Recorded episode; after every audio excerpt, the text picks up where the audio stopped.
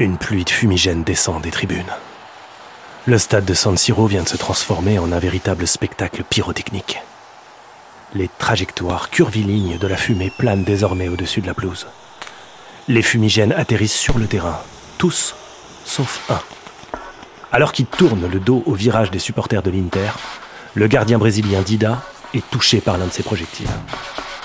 Le tant attendu derby de Milan, retour en quart de finale de la Ligue des Champions 2004-2005, vient de basculer. Il n'ira jamais à son terme.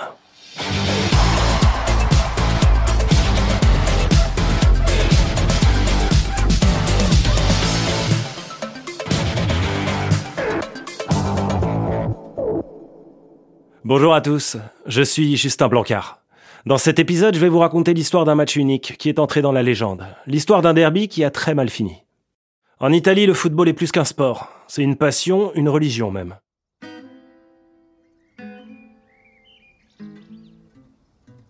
Dans les grandes villes italiennes, la rivalité est forte. À Rome, à Turin, à Gênes et à Vérone, les derbies en championnat sont suivis, intenses et passionnels. À Milan, la grande ville bourgeoise du nord de l'Italie, l'Inter et l'AC Milan se partagent l'affiche. Alors quand un quart de finale de Ligue des Champions oppose les deux clubs rivaux, l'attente est immense. Au match aller, c'est l'AC Milan qui reçoit. L'équipe est articulée autour de Maldini, Pirlo, Sidorf ou encore Shevchenko. Ça fait huit matchs consécutifs qu'elle ne s'est pas inclinée face à son voisin interiste. Les Rossoneri confirment leur suprématie grâce à deux buts de Stam et Shevchenko. En face, Mihailovic, Adriano et Cruz tombent sur un grand gardien. Nelson de Jesus Silva plus simplement appelé Dida. Le Brésilien détourne toutes les tentatives adverses. Et c'est l'un des grands artisans de la victoire. Nous sommes le mercredi 6 avril 2005 et à 23h, le gardien brésilien est loin d'imaginer ce qu'il attend dans une semaine pour le match retour.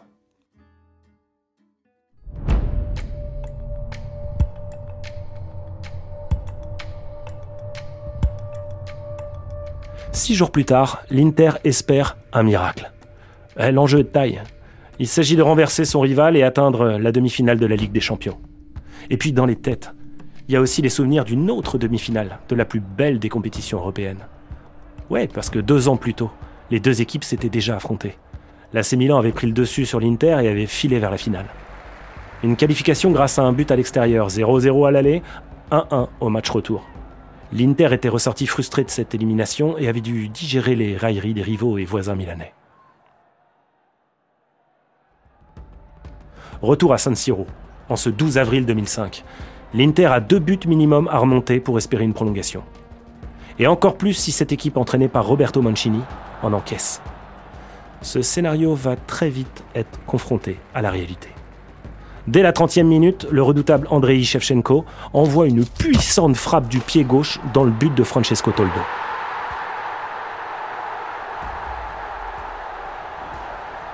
La frappe est imparable. Milan a un pied et demi en finale. L'Inter tente de réagir, mais Van der Adriano, Recoba et Martins tombent sur un Dida déchaîné. Le portier brésilien est dans un grand, grand soir. Une nouvelle fois contre l'Inter. La frustration monte sur le terrain et dans les tribunes, jusqu'à la 71e minute. Sur un corner, le gardien de l'AC Milan se trouve et laisse Esteban Cambiasso marqué de la tête dans le but vide. Mais un coup de sifflet immédiat retentit. L'arbitre allemand, Marcus Merck, annule le but du milieu argentin pour une faute présumée sur Dida. Les ralentis sont terribles. Il n'y a aucune faute. Le but était valable. Agacés par ce but refusé, sous leurs yeux, les supporters de l'Inter commencent à jeter des objets par dizaines sur la pelouse. Bouteilles d'eau, whisky, gobelets en plastique, briquets, tout. Tandis qu'on tente de faire le ménage dans la surface de réparation de Dida, un premier fumigène est envoyé sur la pelouse, puis un deuxième, et un troisième, simultanément. Le cinquième ne touchera pas directement la pelouse. Il atterrit sur l'épaule de Dida. Le gardien de l'AC Milan tombe à terre, tandis que d'autres objets pyrotechniques continuent d'allumer la nuit milanaise.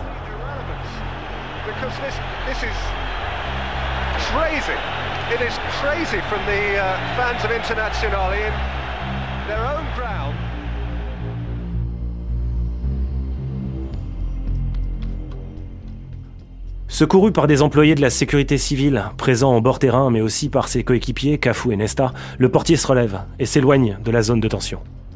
L'arbitre suspend la rencontre. Les joueurs se regroupent au milieu du terrain. Après 10 minutes d'attente, l'arbitre constate que la tension ne baisse pas dans les gradins. Il renvoie les 22 joueurs au vestiaire. Après 25 longues minutes, le trio arbitral et les joueurs font leur retour sur la pelouse de San Siro. Le terrain a été nettoyé, les supporters semblent calmés. Dida a laissé sa place au gardien remplaçant, Christian Abiati. La trêve des tribunes ne va pas durer bien longtemps. À peine le ballon remis en jeu, un fumigène descend des tribunes et arrive sur la pelouse. Le ballon arrive dans la zone.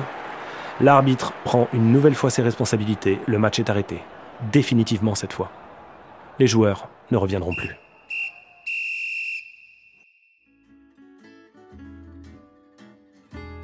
Dans les jours qui suivent, l'UEFA annonce ses sanctions. Le match est finalement remporté sur tapis vert par l'AC Milan sur le score de 3 à 0. Et l'Inter écope de 4 matchs à domicile à huis clos. Malgré un hématome à l'épaule, Dida a joué le week-end suivant en championnat. De ce match resteront des images indélébiles. Des supporters déchaînés, des joueurs désabusés et un gardien à terre. Un vrai match de légende. Sans éclat sur le terrain peut-être, mais non sans étincelle.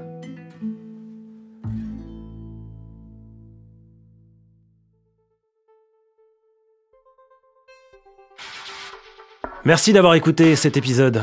C'était Justin Blancard pour vous servir. Si vous aimez cette nouvelle formule, n'hésitez pas à nous le faire savoir sur la page Apple Podcast ou Castbox de Soyez sympa à rejouer. Merci à Johan Crochet pour l'écriture et à Bababam pour la production. On se retrouve très vite pour un nouveau match.